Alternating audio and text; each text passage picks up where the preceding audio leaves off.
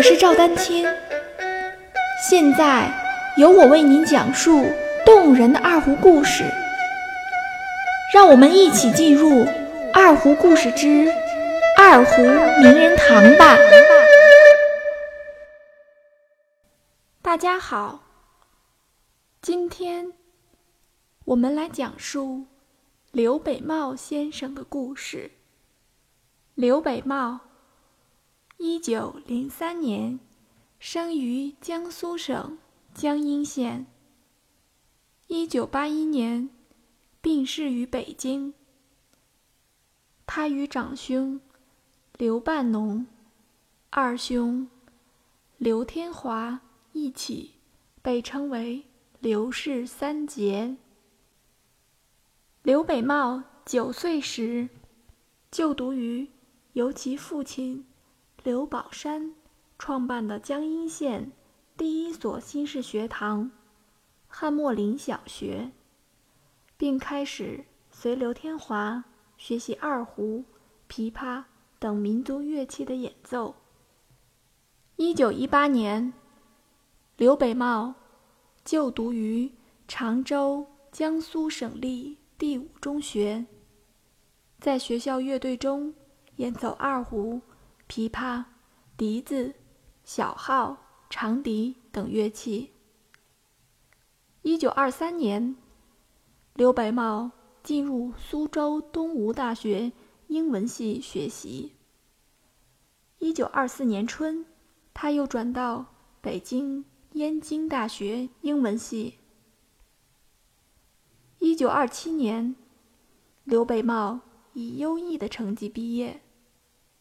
毕业之后，刘北茂曾在上海国立暨南大学、北京大学、西北联大等院校从事莎士比亚作品选读、诗学、作文指导等专业英语教学与研究工作。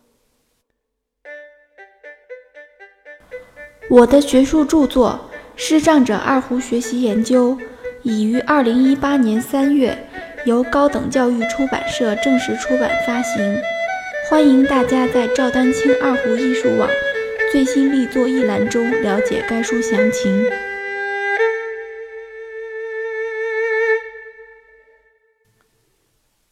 一九三二年，二兄刘天华逝世后，刘北茂。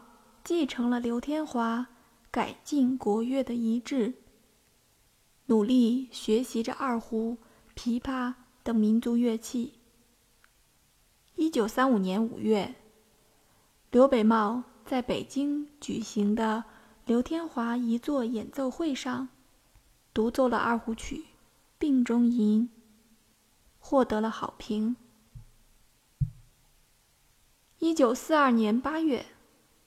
应国立音乐院院长杨仲子之邀，刘北茂赴重庆青木关，任该院民乐系教授。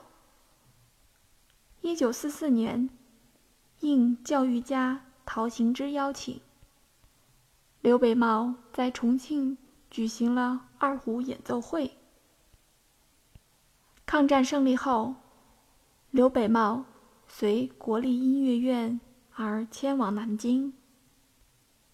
一九五零年四月，刘北茂任中央音乐学院民乐系教授。一九五五年十二月，刘北茂在中国盲人培训班任音乐教师。一九五八年三月，刘北茂赴安徽艺术学院。安徽师范大学任教。